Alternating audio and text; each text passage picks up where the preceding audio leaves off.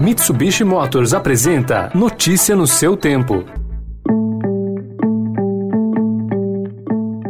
Olá, seja bem-vindo, seja bem-vinda. Começando mais um Notícia no seu tempo. Esse podcast é produzido pela equipe de jornalismo do Estadão para você ouvir em poucos minutos as principais informações do jornal. Você acompanha o programa em qualquer plataforma de streaming, agregadores de podcasts e na playlist Caminho Diário do Spotify. Entre os destaques de hoje. Não se trata de uma questão ideológica, se trata do nosso Brasil. Nós temos hoje o pior presidente da história da República. Políticos da oposição, de centro e ex-bolsonaristas protocolam super pedido de impeachment. E acuado, Bolsonaro recorre à retórica da ameaça. Não consegue nos atingir.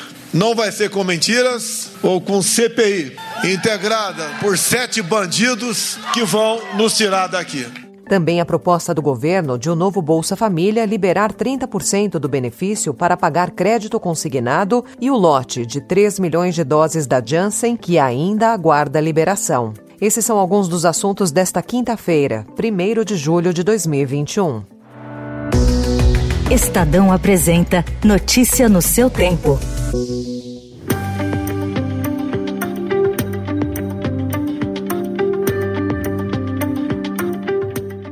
Assinado por partidos de esquerda, centro-direita, parlamentares que romperam com o governo e integrantes de movimentos sociais, um super pedido de impeachment contra Jair Bolsonaro foi protocolado ontem. O líder da oposição na Câmara, o deputado Alessandro Molon, falou sobre a peça, que reúne mais de 100 ações que já deram entrada na Câmara. Aqui há parlamentares e cidadãos de centro, de esquerda e de direita.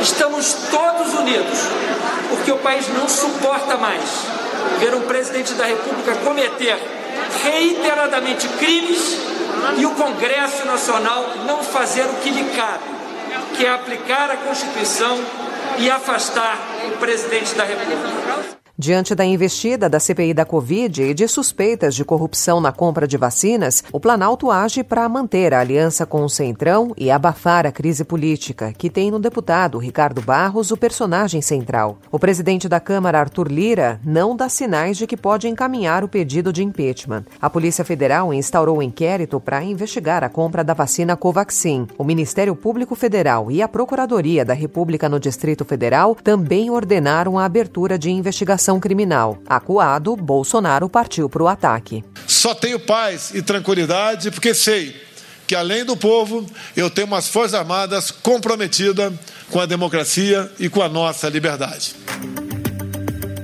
O deputado federal Luiz Miranda afirmou ao Estadão ter recebido uma oferta de propina para agilizar a compra do imunizante indiano Covaxin pelo Ministério da Saúde. O parlamentar, até então aliado do Palácio do Planalto, disse que agora vai provar que existe corrupção no Ministério da Saúde.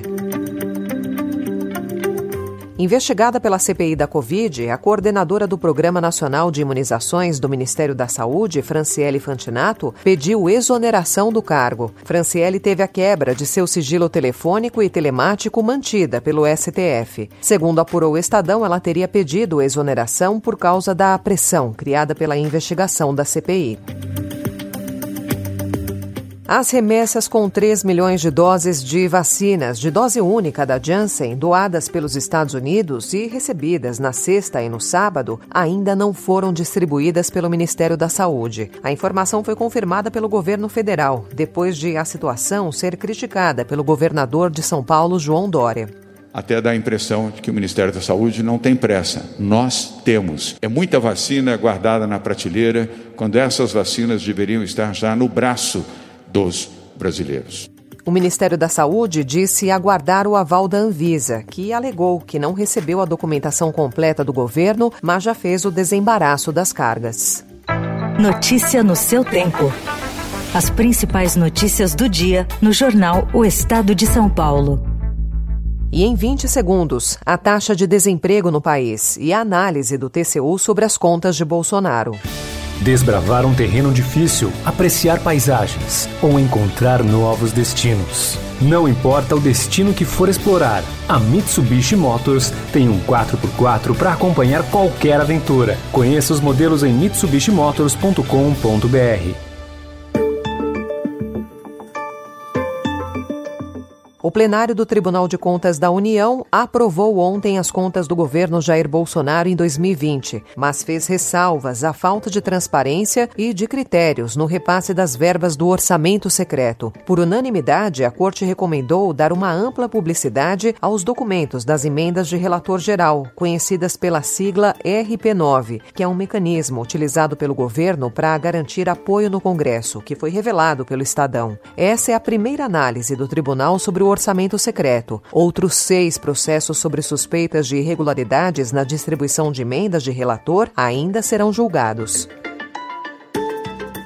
A taxa de desemprego no país se manteve no patamar recorde de 14,7% no trimestre encerrado em abril, mesmo resultado visto em março, segundo pesquisa divulgada ontem pelo IBGE. Com sinais de recuperação de parte da economia, houve um aumento no número de pessoas em busca de emprego, mas o mercado de trabalho ainda não conseguiu gerar vagas para absorver a mão de obra disponível com o objetivo declarado de promover a emancipação financeira e o empreendedorismo, o novo Bolsa Família pode gerar endividamento dos mais pobres. O governo quer permitir que até 30% do valor do benefício possa ser descontado na fonte para abater empréstimos consignados. A proposta consta em minuta da medida provisória a qual o Estadão teve acesso, que traz o desenho técnico da reformulação e da ampliação do programa pelo governo com o nome provisório de Renda Cidadã.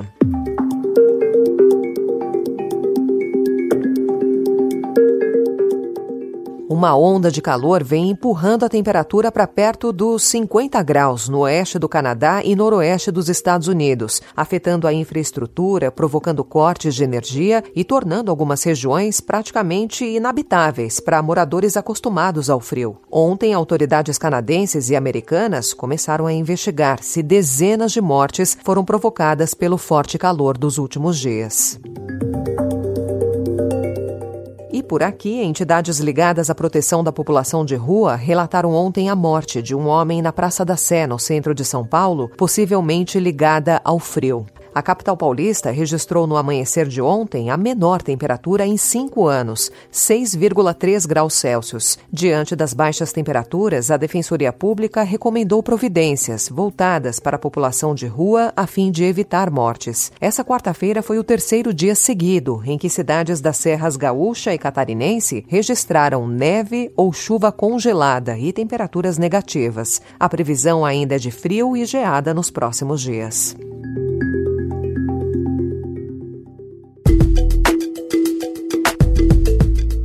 Encerrando Notícia no seu tempo, com a apresentação em roteiro de Alessandra Romano, produção e finalização de Felipe Caldo. O editor de núcleo de áudio é Emanuel Bonfim. E amanhã, a partir das 5 horas da manhã, você confere mais um resumo das notícias do Estadão, para começar o dia bem informado. Obrigada pela sua companhia.